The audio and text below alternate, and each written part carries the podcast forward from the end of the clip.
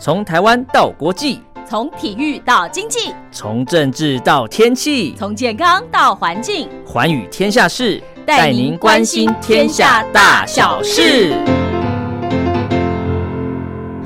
迎收听《寰宇天下事》，我是陈燕，在每个礼拜四、礼拜五的早上七点到八点，晚上的十点到十一点，在光华之声的频道中波八零一八四六七一一九八一，以及短波九七四五跟六一零五千赫，在空中我们共度一个小时的节目时光。是的，又到了礼拜四、礼拜五啊，这是陈燕在空中跟您会面的时间喽。礼拜一、礼拜二是由茉莉所主持的《听心灵在唱歌》，礼拜三呢是。黄轩的宝贝宣言，好，礼拜四跟礼拜五就由陈燕在空中跟您唠唠叨叨讲一些寰宇天下事。那么今天节目一开始呢，我们来听到的歌曲是李玖哲演唱的《我很假》。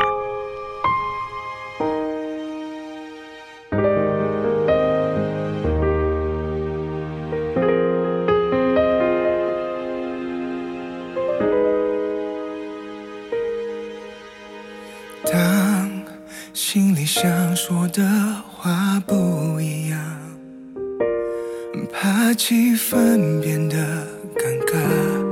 用微笑就能隐藏。当谁的玩笑让人很受伤，就忽略谁的鲁莽，假装很平常。我们都一样，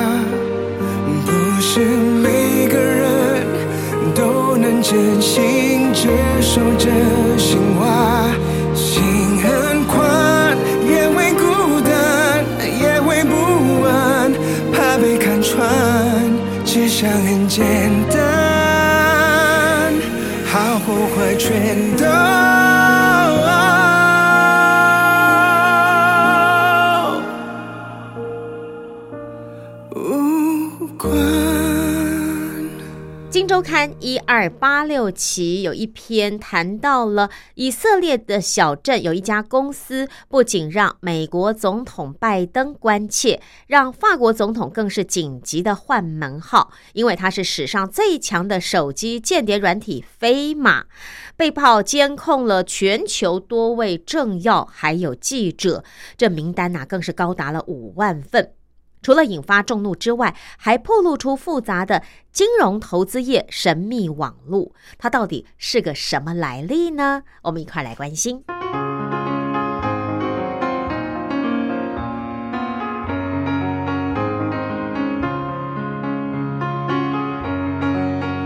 其实哦，这一切都跟那个好莱坞的电影情节很像哦，就是有一种间谍软体，它偷偷的入侵了你的手机之后啊。跟你最亲近的手机就变成了一个二十四小时监控你所有行动的最好工具。那这个间谍软体可以拿走你所有的联络人资料，拿走你的相片，拿走你的影片，也看光光你的行事历。呃，WhatsApp 还有 email 所所收发的讯息，还能够远端启动相机，甚至录音机。就算你关闭了定位服务。间谍软体照样可以准确的掌握了你现在具体的地点，你去过哪些地方，跟哪些人见过面啊，说过哪些话。监听者还可以参加你所有的会议，并且录音录影来存证。哎，要知道，这真的不是电影幻想的情节，而是以色列 NSO 科技集团研发出的飞马间谍软体的功能。这个软体啊。很厉害，他只要知道你的手机号码，就能够潜入监听。不管是苹果的 iOS 系统，或者是安卓系统，照样啊，这个飞马呢是如入无人之境。而且早年植入的木马城市，还需要被监听者下载启用，它才能够监听，对不对？也就是说，以前的木马城市是我必须要启动了这个城市，这个木马城市它才能够发挥功用。But 我告诉你，现在已经发展出了零点击漏洞，零点击漏洞就是不用点击的漏洞啊。那 Zero Click，那么根据调查报告呢，经由苹果的 iMessage 的服务，使用者就算是什么都不点击，照样能够完成入侵。所以飞马被称为史上最强大的手机间谍软体，拥有六十几个国家级的客户。而过去十年呢，其实开发商 NSO 集团是躲在以色列的一个小镇里，帮助了为数非常少的政府跟情报机构监听恐怖攻击跟重大犯罪。每一年呢，它可以赚取的利润真的是没有人知道，而天文数字的利润呢，也让大家眼红啊，因为根本不知道他赚多少钱。巴特巴特，重点是他最近啊，NSO 引发了。重大的争议。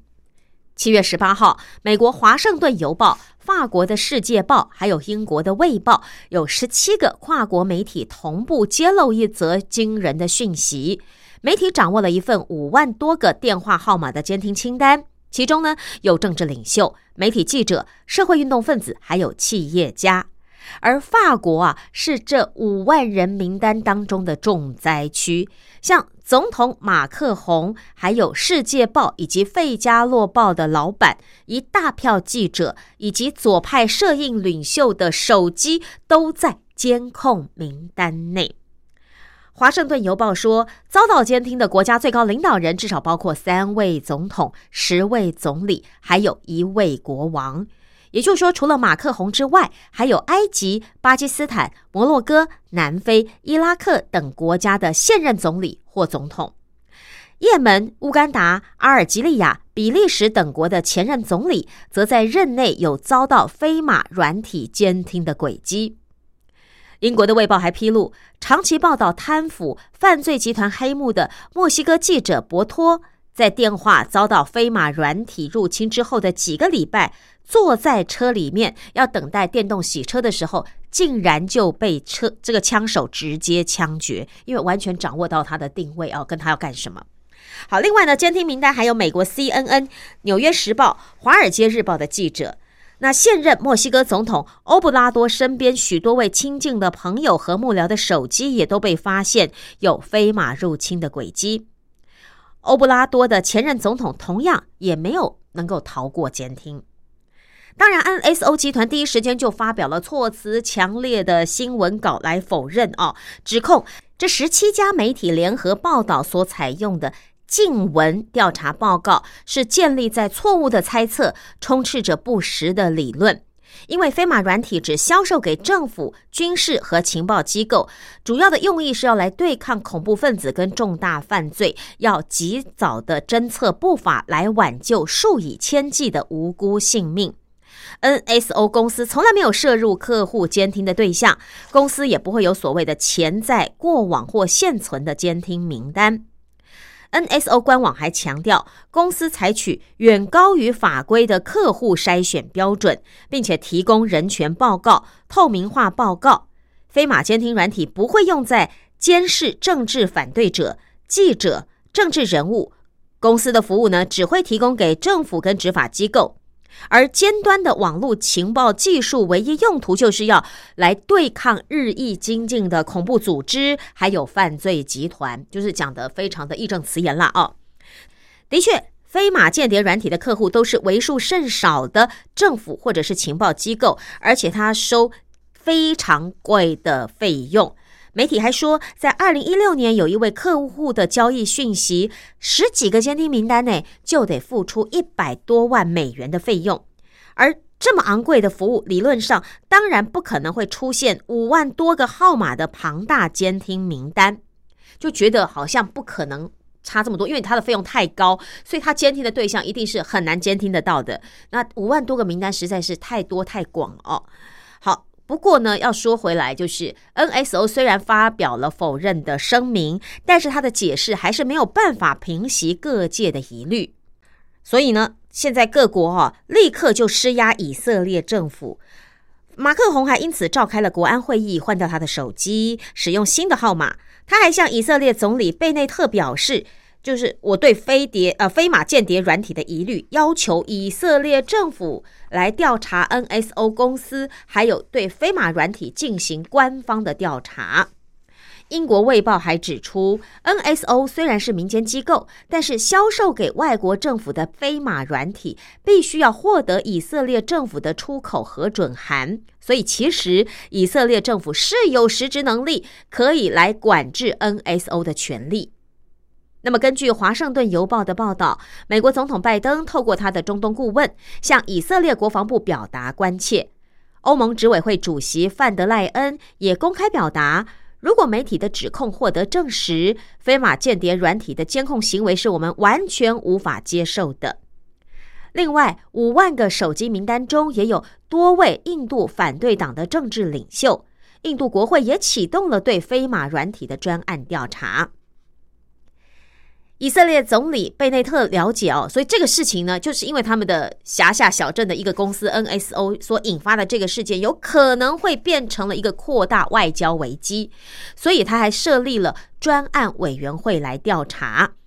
七月二十八号，以色列国防部派员前往 NSO 总部办公室，要求调阅飞马软体的相关资料。而以色列国防部长甘茨则飞到巴黎去拜会法国国防部长，透过法国国防部长向马克宏来说明飞马间谍软体的相关事件。其实哦，这个间谍软体事件还暴露出复杂的金融投资业神秘网络，因为 NSO 的主要控股股东是总部位在英国伦敦的叫做。Novapina Capital 私募基金，而这个掌管大概十亿美元的神秘基金是呃来自韩呃英国啦、法国啦、德国这些欧洲国家的金融投资家跟显赫的律师们所组成的，而背后最大的出资者竟然是美国奥勒冈州政府的退休基金。那么根据公开的资料发现啊，奥勒冈州的退休基金投入了。Novapina Capital 的金额竟高达二点三三亿美元，而英国的《金融时报》还说啊，Novapina Capital 幕后的金主包括了美国跟英国的退休基金，投资标的除了以色列的 NSO，还有设在爱沙尼亚的一家网络赌博公司。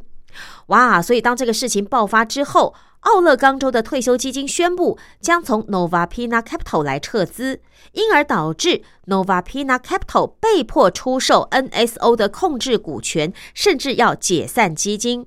而可能接受 NSO 股权、取得这家间谍软体公司最后控制权的，却是一家在美国专门处理客户争议资产的，叫做 Brickley Research Group。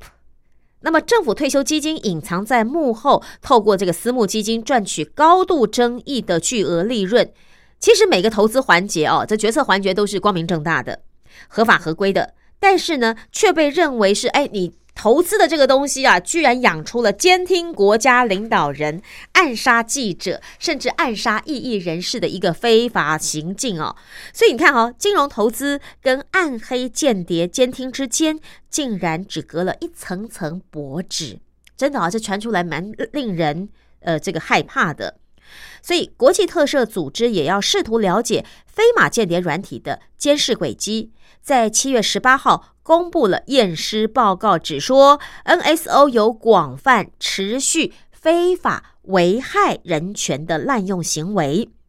不过，国际特赦组织主导验尸报告的科学家科尼耶里也说，其实市场哦对间谍软体的需求也高。那如果你问我说，有什么方法可以阻挡间谍软件来刺探网络的漏洞呢？其实最诚实的答案是没有。这好像陷入了一个。无限的回圈里哦，就是我必须开发软体间谍软体去监听我想监听的对象，而这些监听的对象一定是，比方说国家领导人啦，啊，或者是政府的高层官员啦，甚至可能是集团的高阶啦，或者是这个新闻媒体的掌控者，甚至是这些新闻媒体从业人员。好，那我掌握这些人要干什么？因为我要知道他们对我有没有什么不法的报道。可是没有想到呢，支持这家公司最后的募大呃，最后的这个募集的资金呢，居然是来自美国奥勒冈州的退休基金，就感觉说那个是正义的操盘呢，合法的一个操盘手，结果去投资这样的公司，没想到这个公司做的好像是违法啦、监听啦、迫害人权的事情，甚至还有暗杀哦。那当然这家公司是否认啦，可是我觉得为什么会被监听呢？那就因为我重要啊，那因为我有决策权呐，好不好？因为我。站的位置高啊，或者我手上握有那个可以报道左右别人生死命脉的那个权利呀。好，那我不要那么的高富帅啊，我不要能力那么高啊，我就做个小市民好了。可如果我真正做个小市民，对了，可能是没有人的监听，可是也有可能因为我是个小市民，我可能各自被其他的这个软体拿走，或者间谍公司拿走，而我却连反击的力道都没有啊。所以感觉上有一点可悲啊，你不觉得吗？就是如果你站到某一个高度，你是可以决定一些事情，但也因为你站在那个高度，所以你反而就变成呃，人家想要刺探的啊，或者是监听的，或者了解你，或者抓你小辫子，你的政敌可能会抓你小辫子的一个呃对象。那如果说我没有站在那个高度，我对很多事情我可能是没有决策力的，我是没有办法真正。合法的运用我的权利去保护我自己的，所以这有点两难，对不对？好，不过没有想到哈，一个飞马间谍软体居然监听了六十四位的企业执行长、八十五位人权运动领袖、超过六百位的政治人物、政府和官员，有一百八十九位的媒体记者，甚至超过五万只手机号码。这个数字听起来当然很可怕，但是我相信这五万只手机号码里面是没有我的，因为没有要监听我。但这不是重点，重点是如果这样子监听，它是一个可以被允许的行为的话，那当然你说很多事情就没有所谓幕后的筹划了哦。那这些政治人物也不用搞小动作，但相对来说，我本来是要来监听这些犯罪组织啦、恐怖组织啦，要打击犯罪的，就最后反而是这些呃所谓的公部门。或者所谓的正义的记者变成被监听的对象，哎，真的有些讽刺哎。好，所以我觉得这个事情可能 NSO 呃，包括以色列政府，他们可能自己要查清楚。呃，然后呢，我觉得很多的政治人物可能要更小心一点，或者是一些财团的大老板，不要忘记哦，如果今天一个公司可以发展出监听这种呃飞马软体的话哦，这种监听的软体，而且你不需要去点击它，你不需要下载啊，零点击漏洞，然后它就可以直接执行的话，现在还有什么事情是不可能的呢？所以电影里面演的哈，真的不再是妄想或者是不可能发生的事情，也许就是活生生的发生在我们周边呢。好，这篇是来自《金周刊》一二八六期的报道。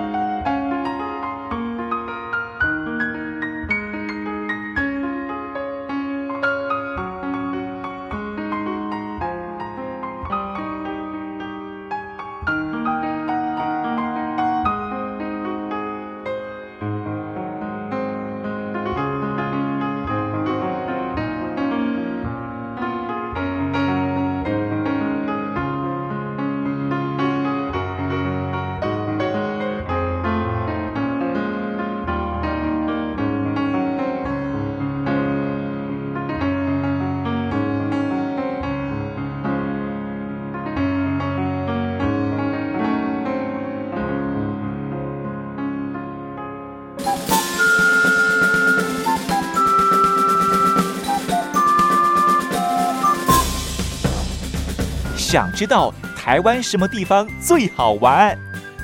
想知道台湾什么美食最好吃？想知道两岸发生了什么大事吗？您想要的我们都有。收听光华之声，丰富您的人生。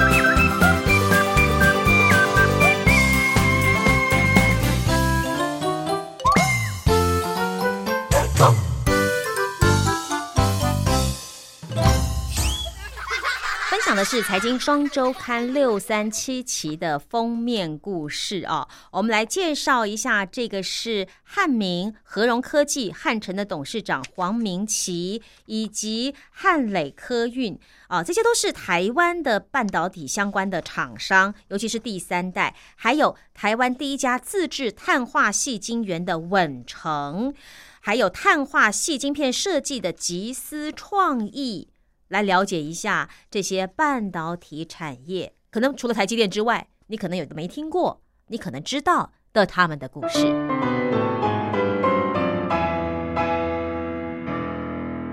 纵横全球高科技产业四十四年，黄明奇是竹科最低调的千亿富豪。有一位受访者哦是这样子形容黄明奇的，说黄明奇的行为像日本人，思考却像 cowboy，就是牛仔，也就是这样的性格成就了他一生事业的基础。采访过程当中，经常听到许多黄明奇的特立独行的行事风格。他掌管年营收数百亿元、跨国营运的公司，但是他坚持把自由、尊严这些原则融入公司管理，形成黄明奇个人独特的管理风格。那么，之所以说黄明奇的行为像日本人，意思是他对人客客气气的，但是要改变自己的方向去迎合别人也不容易。有一位半导体业界的人士哦，就回忆说，有一年在一场半导体产业的重要场合，汉明科技获得了大奖，但是黄明奇对这种场合一点兴趣也没有。他上去就拿了一张纸照念，脸色不太好看。下台之后呢，他很快的就离开了会场，只得由其他汉民的主管帮忙打圆场。好，我们先来介绍一下黄明奇哦，一九五二年出生，现在是汉明和融科技汉城的董事长。他的经历是国际半导体协会全球理事会的董事长，交大物理系毕业，曾经荣获工研院院士，也曾获潘文渊奖哦，非常厉害的一位呃创业人才。他说，大学的时候啊，教授说不要碰的设备，却变成了他自己一辈子的创业商机。当别人毕业的时候忙着出国，他却坚持在台湾发展。黄明奇一辈子都不想跟着主流走，没想到却获得了意想不到的机会。好，我们再回来啊，看这一篇黄明奇介绍他的文章，就说说黄明奇像日本人，是因为黄明奇极度在乎跟客户之间的关系，还有人和人之间的礼数。好比说，二零零八年是半导体景气的谷底，半导体厂几乎一整年都没有办法付钱给汉明，而其他的外商半导体设备呢，都是用裁员来应变。可是汉明不但不裁员，他还一直催员工去客户的厂区帮忙冲客户的制程，甚至就连汉明结束与东京威力的代理关系。汉明也把原先做相关服务的团队成员移转给东京的威力科创。黄明奇非常不愿意跟原厂竞争，所以当汉明团队和转投资公司有的时候看到有机会的商机，但只要是要跟他的原厂竞争，就算哦跟汉明的代理关系即将结束，他都不会去争这样的一个商机，宁可放弃。那么在汉明的内部呢，就是以黄明奇为中心在运转的那。汉明内部大大小小的事儿都是黄明奇所说了算，而黄明奇一辈子只领过十个月的薪水，接下来的四十四年他都是付薪水给别人。他常说他没当过员工，所以只能用老板的方式来想事情。在汉明，黄明奇对员工的生活很照顾。汉明员工餐厅的餐点是竹科知名的美味。他希望员工在工作之余还可以吃到美味的食物，但是他也补充哦，只提供到下午四点，也不提供早餐。汉民的价值观里就是要把生活跟工作列在同样的高度，所以他希望员工的早餐是能够跟家人一起吃，当然晚餐也可以回家陪伴家人。业界的人士形容汉民内部也形成一种近似家臣啊的企业文化。他说：“汉明确实没有定期检讨个人绩效的形式，但是各部门会定期看绩效。业界人士就说，黄明奇认为每个人都应该选一定的领域做出贡献。那既然要求员工做出贡献，这个人是不是在状况内？其实谈几句话就知道。那么在汉明集团，人和就变得十分重要，因为每个单位都有自己的权限，要达到黄明奇设下的目标，需要不同单位的合作。”但是 A 单位想做的事情，B 单位却认为，呃，可能不可行。更重要的是，如果黄明奇认为这个单位持续亏损，表现不在状况内，那么主管换人也是常有的事。如果决定继续下去，黄明奇则是定期给这家公司一点点钱当做种子，观察这家公司能不能做出突破。而黄明奇对他支持的人也力挺到底，好比汉维科总经理招允嘉是黄明奇在交大的学弟。虽然招允家团队当时研发的技术是半导体业界的冷门项目，不过因为这项技术不会跟原厂竞争，所以就算初期啊这个业务是亏损的，他还是挺这个业务啊挺了好几年。那么黄明奇对于机会有非常敏锐的嗅觉。黄明奇念交大的时候，半导体设备还是稀有产品，教授经常提醒学生，机房里的机器很贵，可不要乱碰。但是这些警告反而激起了黄明奇的好奇心，他会才会在台湾半导体产业萌芽之前就创立汉明，被朋友用台语笑他喊明啊，喊明就是台语，就是在做梦的意思。那么交大毕业的时候呢，当时啊，其实现在好像也是哦，要不是因为疫情的关系，通常出国留学才是主流嘛，对不对？可是黄明奇都想，全世界都有人在做事情，那为什么一定要去美国呢？所以他要走一条不一样的路，就在台湾创业。他跑到波士顿去拜访半导体的设备商，把工作拉回来台湾做，这反而抓住了绝佳的机会。所以还记得我们刚刚一开始介绍说，有人介绍他说像是一个 cowboy 牛仔的个性哦，这是因为他不喜欢受拘束，热爱自由。但也有人分析，黄明奇选择要投资大题目的思路，并不是天马行空。那他的风格呢，是呃由下而上，看团队的实力来决定。黄明奇对于基础科学非常有兴趣，常常在读最新的科学医学论文。那市面上有哪些新药的应用啊，老药新用，他其实都一清二楚。黄明奇也重情，他是交大校友，不管是捐大楼、盖宿舍、盖医院，或是新的投资计划，都在找他募款。但是交大要颁荣誉博士给他，黄明奇一直婉拒。最后呢，只同意帮一个实验室命名为“九八实验室”。啊，为什么要叫“九八实验室”呢？因为他到一百只剩下最后两步路，所以努力到最后，距离成功就算只剩下最后这两步路，但往往因为你身处迷雾当中啊，你不知道成功与突破的黎明根本就在眼前。但是呢，黄明奇强烈的个人色彩也让他要海纳百川，吸纳各种人才。当然，也有许多需要解决的问题。业界人士透露，在汉磊上市的时候，汉磊部分重要的主管手上竟然连一张配股都没有，那还要自己哦，因为主管看好汉磊的发展，还自己跑到市场上去买股票，之后再卖出。结果啊，黄明奇不太高兴，也因此这位高阶主管最后离职，不得不自行创业啊。那黄明奇呢，是台湾半导体产业的传奇人物。白手起家，创造出数百亿元营收的汉明集团，不但发展成为有跨国服务能力的公司，也将许多技术和人才留在台湾。他敢做梦，勇于坚持自己的路，四十四年没有改变。但是，如何从创业的灵活应变转型成可以永续发展的百年企业呢？关键仍然在黄明奇的身上。好，这个是半导体业界的低调富豪黄明奇，汉明老板的故事。待会儿我们再来介绍汉磊投控。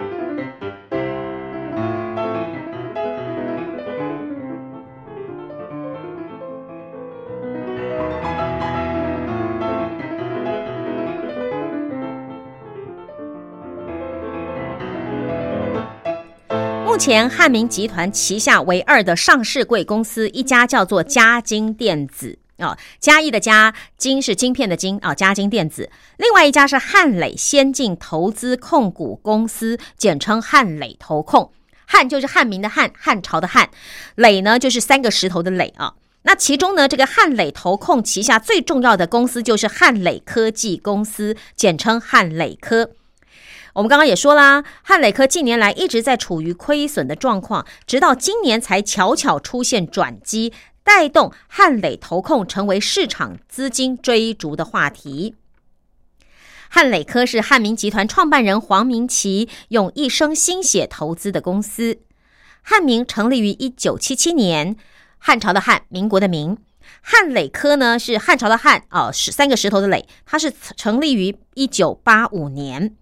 二零一四年十月，汉民集团以控股的形式成立汉磊投控。汉磊科则在今年从原本百分之百的子公司正式并入汉磊投控，成为他们公司之下的主要产物。汉磊科旗下有三个厂区，分别提供六寸、五寸和四寸晶圆体的制造服务。汉磊科初期发展呢，是以半导业界的主流，当时是 CMOS 互补式金属氧化物半导体。互补式金属氧化物半导体，哈，因为这个我也不熟，所以要念两遍哈。就是 CMOS 的，这是它在发展初期的一个制程。那汉磊科也了解这个趋势，可是他为了跟他的竞争对手区隔，所以他选择用双载子技术发展利基市场。那初期呢，确实获利，但是当十二寸晶圆厂跟 CMOS 制成的影响力越来越扩大。汉磊科一度出现连年亏损的状况，黄明奇一直在帮汉磊科找寻价值的方法。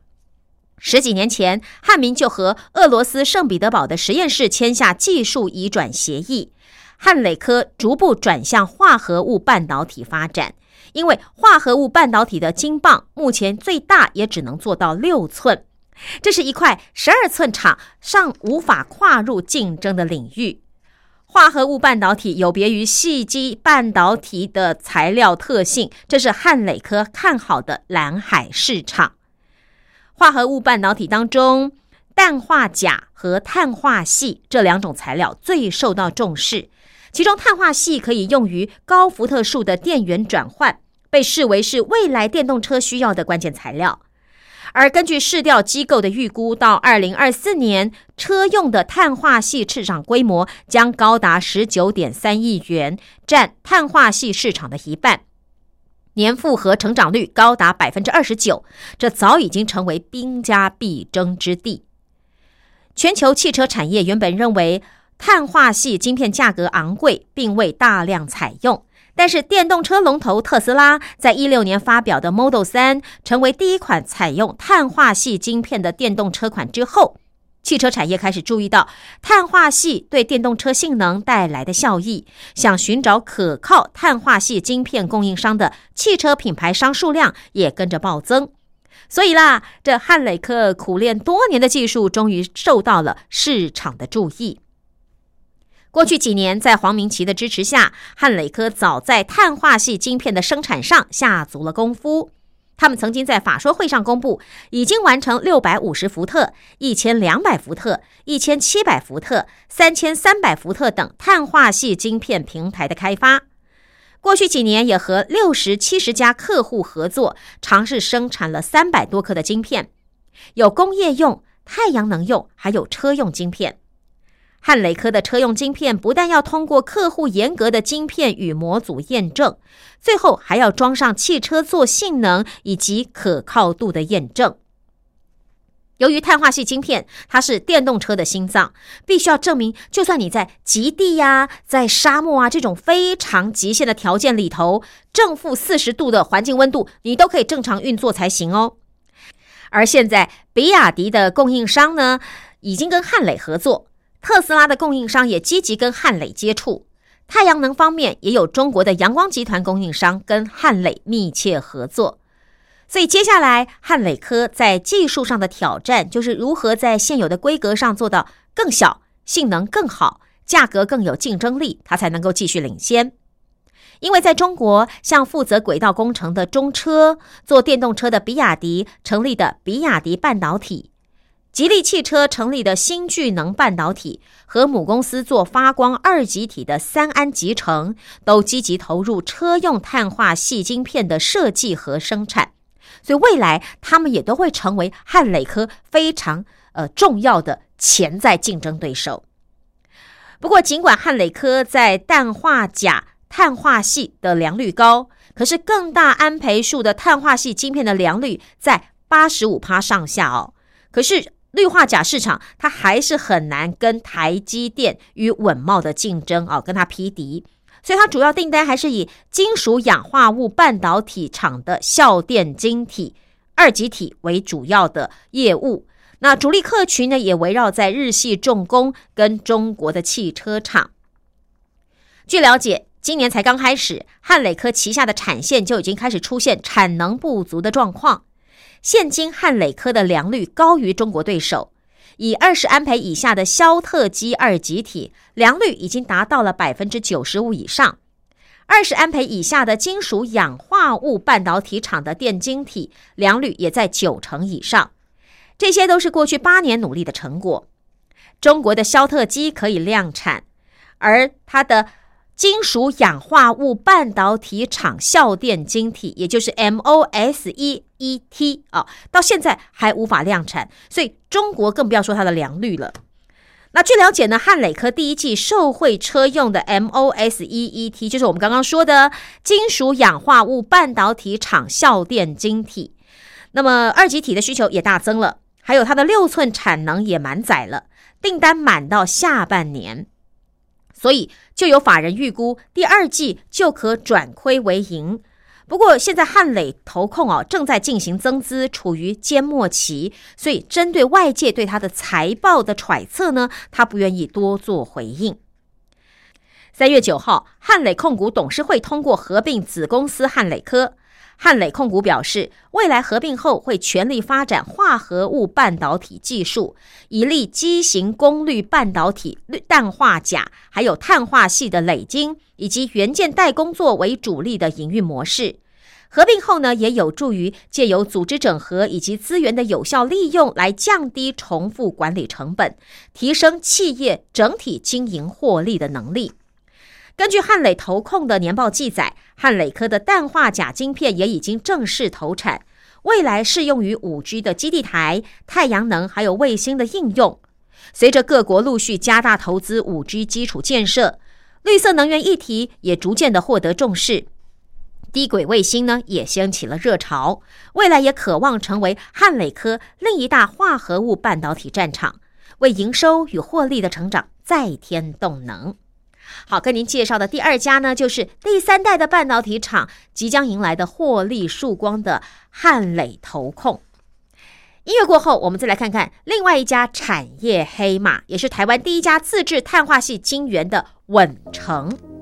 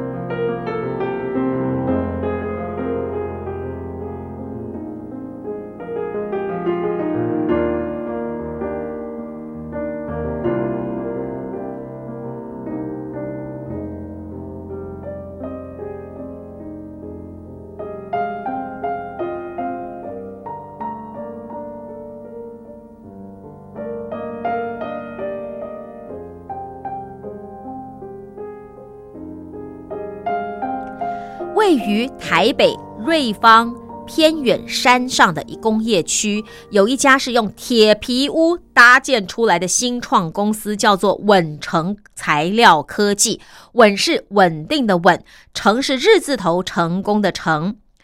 如果一切顺利的话，就在今年底，稳成渴望成为台湾第一家正式量产碳化系晶圆的厂商。当财讯双周刊的采访团队抵达稳成的时候，只见到门口是一块小小的招牌，写着公司的名字。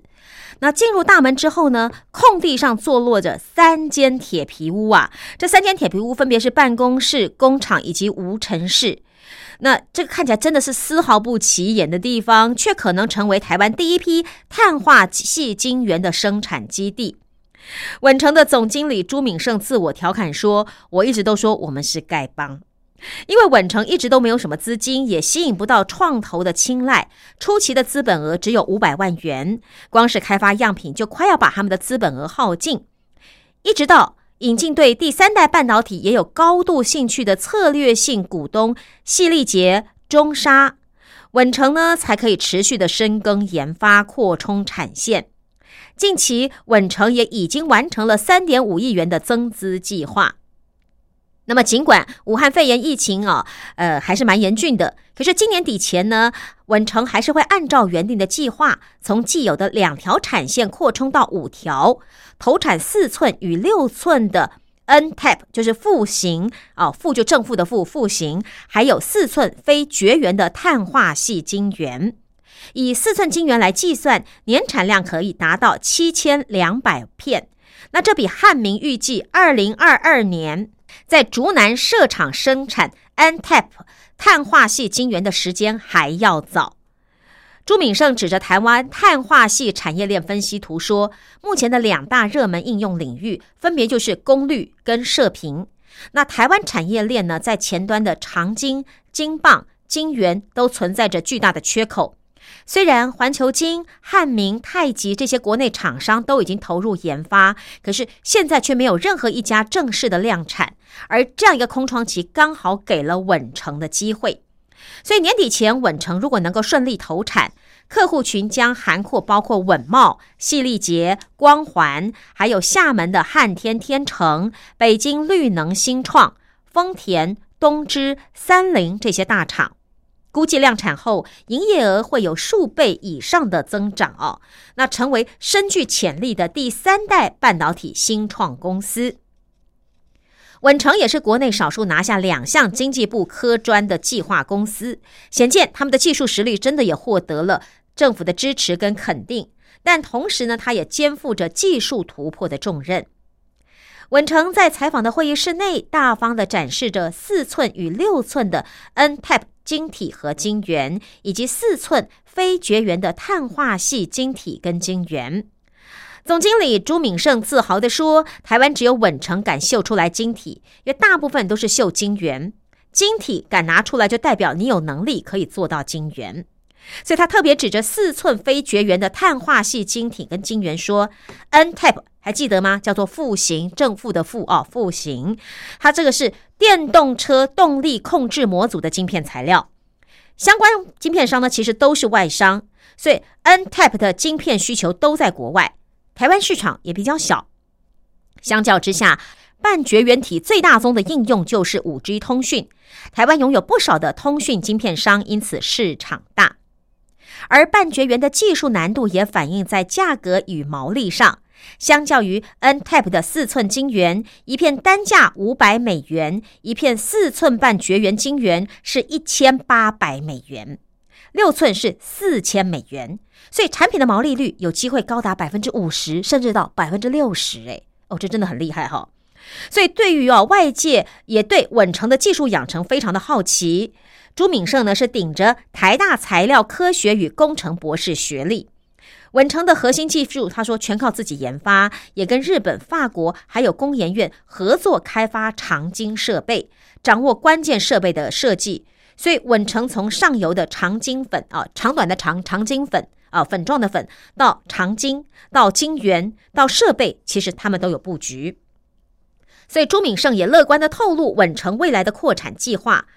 二二年，也就是明年呐，会扩充产线达十条。那么以四寸晶圆计算，年产能可能达到一万四千四百片。二三年再扩充产线达二十条，年产能就可能达到两万一千六百片。可是面对众多重量级的同业竞争，稳成要如何在这块兵家必争之地来胜出呢？其实前面还有一番波折跟挑战。不过说它是台湾第一家自制碳化系晶圆的产业黑马，的确哦是不容小觑的。毕竟它有两大股东力挺，就是细力杰跟中沙，所以稳成想要写下年底的量产这个前端目标呢，应该是有可能的。只是说跟它同业竞争的也蛮多的。好，不过这个真的是产业的黑马哦，这也是呃台湾第三代半导体的发展厂商之一。音乐过后，我们再来看到另外一家潜力的新秀，叫做吉思创意。它怎么样呢？它是用性价比来取胜，告诉你我的碳系呃碳化系晶片设计有多好。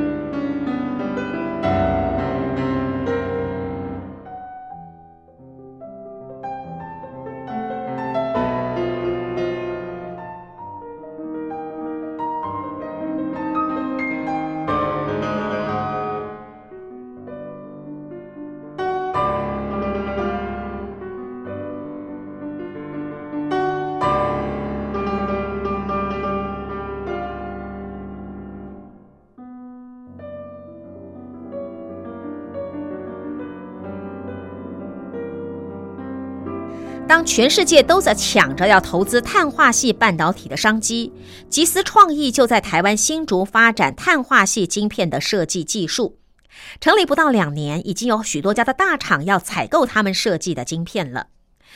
那么这家台湾小公司呢，拒绝被挖角的诱惑，坚持要在台湾新竹发展碳化系晶片的设计技术。成立不到两年，已经有多家大厂要采购他们设计的晶片。这家公司叫做极思创意，即刻思考创意啊，就这几个字。那刚开始哦，呃，记者之所以会知道这家小公司的名字，是在一场研讨会上，会议主持人大方的介绍，他的学生曾经在工研院培养的第三代半导体团队工作，许多的晶片设计都出自于他的手笔。当团队的其他成员被挖到中国发展的时候，他的学生却选择在台湾自行创业，抵押了自己的房子，在台湾成立一家碳化系晶片设计公司。可现在呢，很多大公司都要找他这个学生合作，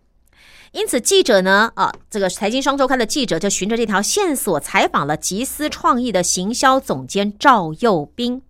他也证实他们的碳化系晶片产品今年上半年已经陆续试产。那目前有十家以上的客户，今年第四季会大量出货。那令大家好奇的是，当全世界都捧着钱要投资第三代半导体，那为什么这家新创公司会选择在新竹当做创业基地来发展它的碳化系晶片设计事业呢？他们能够胜出的利基点又在哪儿呢？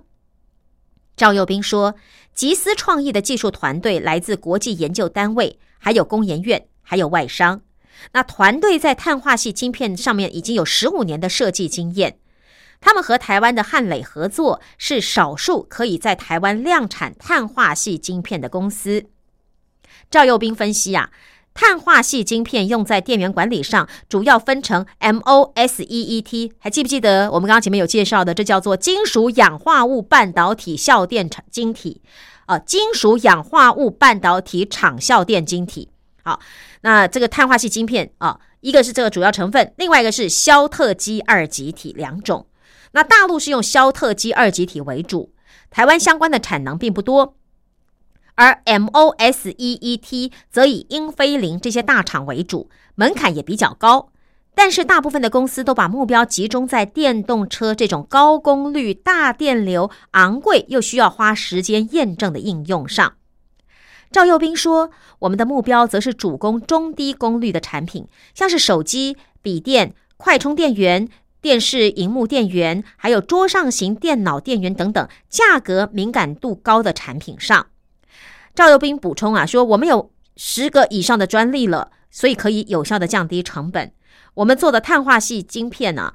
性能是直追国际大厂的，而且成本还会低一点。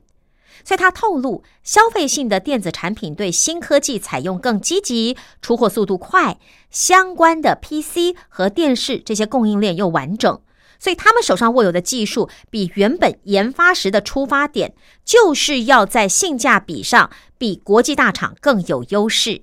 在台湾发展就有机会快速扩大它的影响力。而目前，吉思创意已经有碳化系 MOSFET 和肖特基二极体两种产品。目前呢，以六百五十伏特产品为主。那今年也会针对充电桩、马达驱动器、再生能源、工业控制等应用推出产品。下半年一千两百伏特、一千七百伏特的产品也会推出。而吉思创意目前的技术可以做出三千伏特的碳化系晶片。现在市面上已经可以用几百元新台币买到充手机充电用的第三代半导体的充电头，而这些几乎都是氮化钾晶片做出的产品。那你会说，那这样碳化系晶片在特性上又有什么样的优势呢？赵佑斌就说，碳化系晶片的特性就是只需要一般的电源管理晶片就可以直接驱动，不需要额外的元件，而电磁辐射表现会更好。在高温时呢，晶片的性能跟常温比几乎不会下滑，所以如果要内建在所谓的高阶的电视啦或电脑当中啊，还可以做得比其他产品更轻、更薄，也更稳定。所以碳化系真的能够做到比氮化钾更便宜吗？呃，采访记者啊，他采访了一位业界人士说，关键在于碳化系基板的价格。像刚刚我们介绍的稳成这些公司已经计划生产碳化系的基板，再加上台湾有台达电、光宝、康舒这些优质的电源厂，吉思创意的出现正反映出台湾半导体的新创公司在中低压电源晶片的领域有机会走出一条新路的，已经到了第三代的半导体了哦。吉思创意还有我们刚刚说的汉磊科啊，以及稳成。呃，汉民他们都用不同的方式呢，在他们的路线上努力的经营着。那所以说，当这第三代半导体这些公司真的能够在今年下半年或者是明年初，而且你看他们私下都有几家客户在合作了哦，或者有其他产业在力挺。那如果说年底或者明年初真的能够量产的话，那我们的良率又比中国高，那当然可以更有机会可以拿下。啊，这个第三代半导体的市场，细化碳的晶片跟氮化钾怎么来比呢？能够更好吗？就看看这些台湾公司他们的努力了。好，这是来自财讯双周刊六三七期的报道。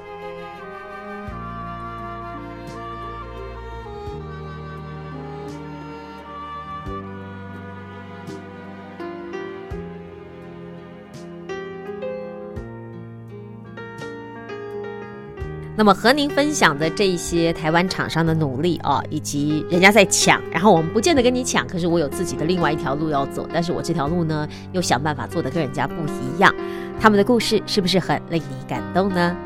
我是陈燕，感谢您的收听，我们明天环宇天下事空中再会喽，拜拜。